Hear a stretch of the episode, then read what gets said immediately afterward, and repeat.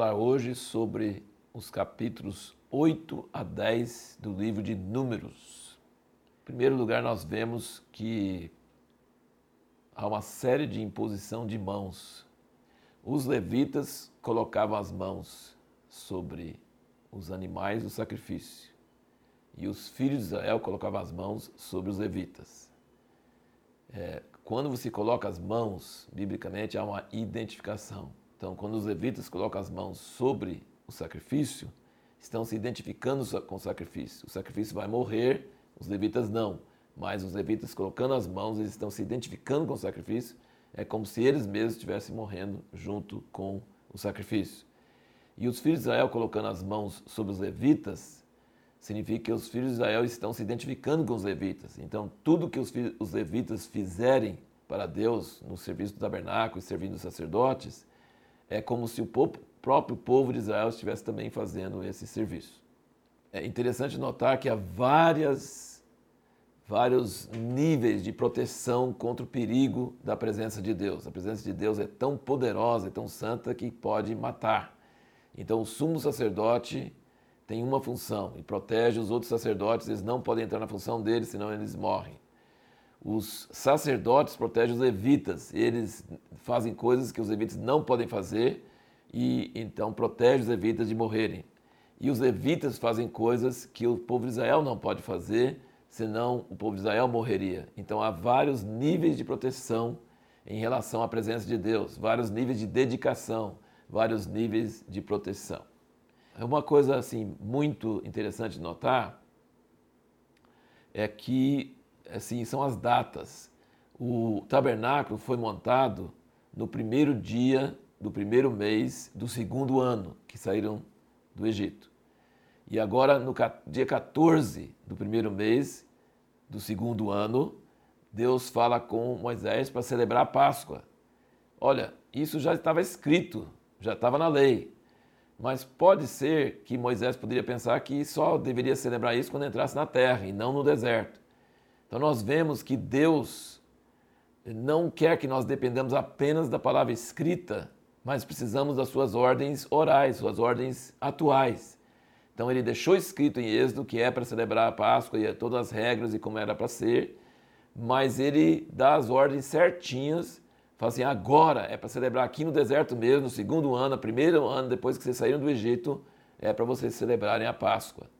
E aí surgiu um caso imprevisto, que pessoas estavam imundas por terem tocado num cadáver e perguntaram a Moisés: Nós não podemos celebrar a Páscoa, o que, que a gente faz? E Moisés não sabia, o líder de Israel não sabia. Deus precisa ser consultado cada dia sobre como aplicar a sua lei, a sua palavra escrita. E Moisés vai e pergunta para Deus, e Deus fala assim: Olha, quando isso acontece, celebra, essas pessoas imundas celebram no segundo mês, nas mesmas datas, 14 do mês, mas no segundo mês e não no primeiro e aí então nós vemos que há uma certa jurisprudência. Deus usa casos específicos que surgem para é, estabelecer regras novas. E aí isso acaba entrando na palavra escrita também para casos semelhantes que surgirem depois. Nós vemos então, até fizemos essa pergunta da última vez, quando que aquele lema, aquele lema da, da reforma protestante, só escritura, pode ser bom ou pode ser ruim? Pode ser bom, obviamente, é essencial na reforma protestante, foi essencial porque havia muito acréscimo de tradição, de invencionice, de subvertição que tinha surgido durante os anos, e então a reforma protestante trouxe de volta apenas a palavra escrita inspirada da Bíblia. Isso foi de fundamental importância. Nós temos que valorizar a palavra escrita mais do que qualquer outra coisa. Ela é a base de tudo. Então, nesse sentido, só a escritura é um lema muito importante, fundamental na reforma. Mas quando nós consideramos a palavra escrita como assim a palavra final e que Deus é, não quer falar hoje sobre como interpretar isso, aí nós entramos num grande problema, num grande perigo, porque a palavra escrita nunca foi dada para substituir a voz atual de Deus hoje. E nós vemos que Moisés sabia disso, nós tivemos três casos. Né? Um caso quando o filho da, de de uma estrangeira com uma israelita, blasfemou o nome do Senhor, perguntaram para Deus o que era para fazer com o cara.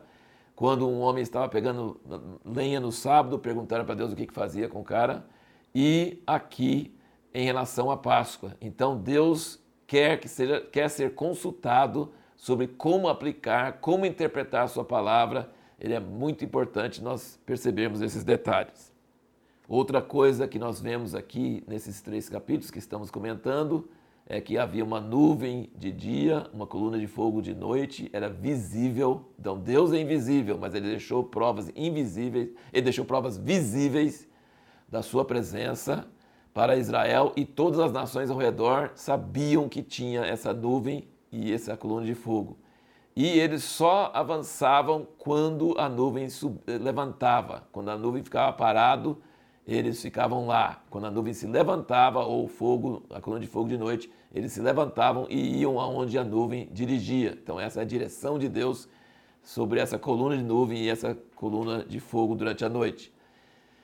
É, e aí nós vemos que no dia 20 desse primeiro mês, no dia 20 desse primeiro mês, depois que já tinham celebrado a Páscoa, a nuvem se levantou pela primeira vez de um tabernáculo já montado na ordem de Deus, as tribos é, assim, é, acampados exatamente nos lugares certos. Uma nação de escravos foi transformada em pouquíssimo tempo em uma nação super organizada, super simétrica, tudo em ordem, tudo perfeito, com o tabernáculo no meio e Deus governando, Deus em cima deles, e aí agora eles vão marchar. Então, no segundo ano, no dia 20 do primeiro mês desse segundo ano, depois do tabernáculo montado no primeiro dia, e a, e a Páscoa celebrada no dia 14 e por uma semana pães asmos. Então nós vemos que há uma, assim, uma ordem certinha e eles ficaram muitos meses, percebe? Eles ficaram muitos meses, chegaram no terceiro mês do primeiro ano e ficaram agora até o dia 20 do, segundo, do, do primeiro mês do segundo ano, ficaram muitos meses ali recebendo a ordem de Deus, construindo o tabernáculo e, e acampando e fazendo tudo em ordem, tudo certinho.